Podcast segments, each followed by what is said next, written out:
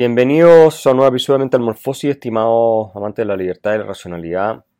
Como ustedes saben, no pude eh, subir el episodio el miércoles porque estuve enfermo. La verdad es que me, me agarró el COVID acá en España y me dejó 3-4 días mm, bastante mal, ¿no? En el sentido de que tuve que ir a la clínica ni nada así, pero la fiebre, la, la tos, eh, la inflamación, la garganta, etcétera, etcétera, todas esas cosas a uno no le quedan ganas de hacer absolutamente nada, ni tienes la energía, ni por supuesto tampoco la condición para poder hacerlo. Así es que eh, he sido postergado ahora el viernes, ya estoy bien. Esta nueva variante normalmente agarra 3-4 días firme, después ya uno empieza a mejorar.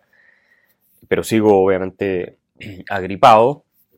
Y bueno, el objetivo de este podcast no es contarle sobre la enfermedad, sino que básicamente un análisis, una reflexión eh, que yo creo que ustedes van a valorar y que tiene que ver con un video que está dando vuelta de una intervención que hace poco tiempo hice en Brasil, en que yo menciono que creo que Chile está perdido, independientemente del resultado del referéndum del 4 de septiembre. Y quería en este episodio explicar por qué y las lecciones que podemos sacar me parece son relevantes para América Latina, especialmente ahora que en Colombia. Tenemos a un marxista, ex guerrillero de presidente de la República y complementa, ¿no es cierto?, un cuadro plagado de populistas de extrema izquierda, como son desde López Obrador en México, los Kirchner en Argentina, Gabriel Boric, el presidente más chabacano y mediocre que hemos tenido en la historia de Chile. Después eh, sabemos que está Castillo en Perú, que es una caricatura, francamente. Ortega sigue en Nicaragua, Lula puede volver en Brasil, ni hablar de Venezuela que sigue en manos de Maduro. Un continente, la verdad es que cuando uno lo analiza desde esa perspectiva, voy a ser súper franco con ustedes, da la impresión de que es nada más que un lugar en el que, como decía Bolívar, lo único que se puede hacer es emigrar.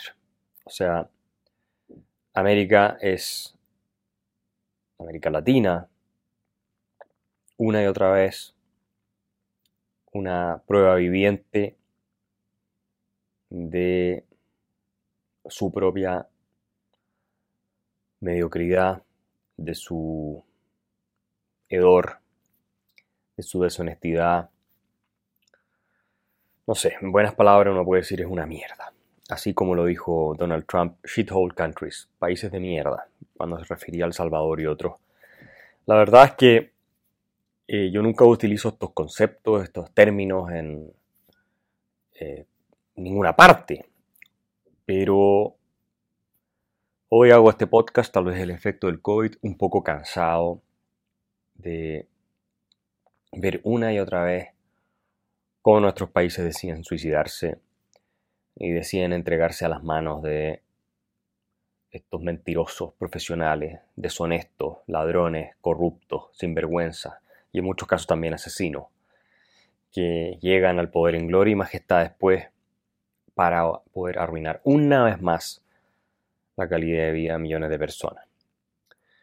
Tenemos la suerte, voy a ser bien franco con ustedes en esto, de que viene una gran crisis económica global, de que los precios de los commodities están colapsando, de que viene recesión mundial, de que los bancos centrales que son también liderados por una manga de charlatanes, aunque en países desarrollados, por lo tanto estos países tienen más fortaleza que los nuestros, pero están obligados a subir las tasas de interés por la inflación que ellos mismos crearon, eh, por la expansión masiva de masa monetaria, especialmente durante COVID. Y no sabemos si va a volver la crisis del euro, yo creo que sí es probable que vuelva la crisis del euro. Y, por lo tanto vamos a enfrentar años muy, muy complejos desde el punto de vista económico.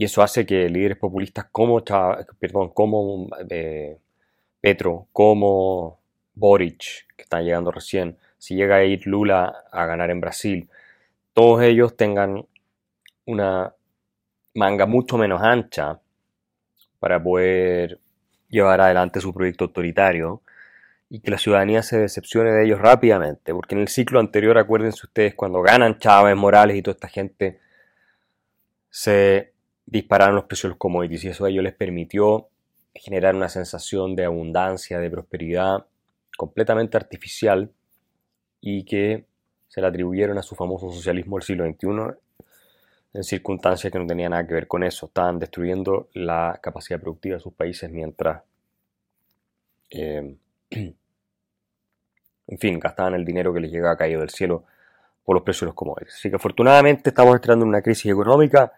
En el caso de Chile el precio del cobre va cayendo rápidamente y es obvio, si el mundo va a entrar en recesión, eh, los materiales industriales, o sea, los commodities industriales, todo eso no tiene uso, o mucho menos que antes, y salvo algunos rebotes que puede haber, porque los chinos seguramente van a salir a estimular su economía, entonces el cobre puede remontar un poco, pero en general no va a ser sostenible eso.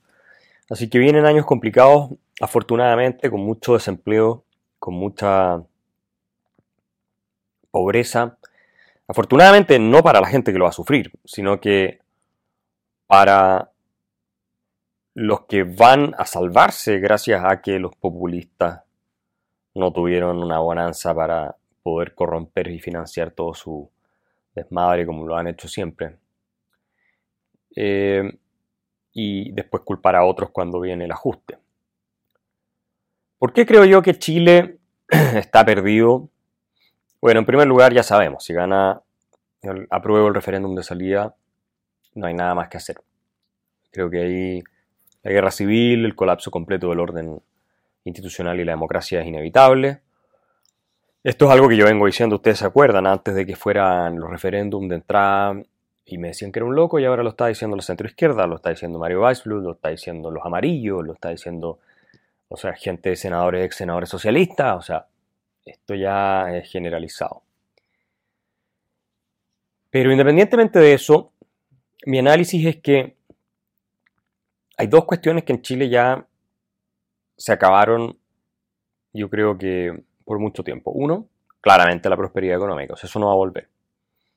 En Chile no va a haber eh, crecimiento económico ni progreso por muchas décadas. Ya llevamos una década perdida prácticamente y las que vienen van a estar perdidas. ¿Por qué? Bueno, por la sencilla razón de que Chile es un país anticapitalista su mentalidad es anticapitalista. Y de hecho eso se refleja muy bien en el ranking de mentalidad económica que publica Atlas en Estados Unidos. Chile es uno de los países más anticapitalistas del mundo. Entonces, ¿qué ocurre? Los principios, ideas y creencias favorables a una economía de mercado profunda, y que son, por supuesto, la convicción en la propiedad privada, eh, la creencia de que el Estado tiene que tener un rol más bien limitado y no redistribuir masivamente la riqueza, de que no es la, de que no es la igualdad lo más importante, sino que las personas salgan adelante con su esfuerzo, todo ese tipo de cuestiones, como no se encuentran en Chile disponibles en el imaginario colectivo, porque básicamente no se ha hecho ese trabajo tampoco de difusión de estas ideas y de estos valores, entonces vamos a transitar hacia un, eh, ya estamos hace mucho rato en ese camino, pero todavía más, estado hipercorrupto, hipertrofiado, muy grande, en que todo el mundo va a tratar de vivir a expensas de todos los demás, sobre todo consiguiendo trabajos públicos, porque van a ser más rentables que trabajar en el sector privado, ya lo son de hecho. Eh, la inversión se fue y no va a volver. O sea, eso está claro. Chile no, no da garantías para invertir. Y no solo por el, tema de la nueva constitución, sino porque hoy día la criminalidad está completamente desatada en todos lados, hay terrorismo, no hay protección de derecho a propiedad efectivo en muchos lados. Eh, los vaivenes de la política hacen que todo sea extraordinariamente inestable. La cuestión constitucional por lo demás va a seguir abierta, aunque se gane el referéndum de salida, ganemos los que estamos en el lado del rechazo. Entonces, es imposible eh, salir adelante eh, con un país que cree que lo que tiene que hacer, partiendo por sus élites, que son unas ineptas, con pocas excepciones. Si quieres continuar oyendo este episodio, acceder a más contenido y apoyar la defensa de las ideas de la libertad, suscríbete en www.patreon.com slash Axel Kaiser.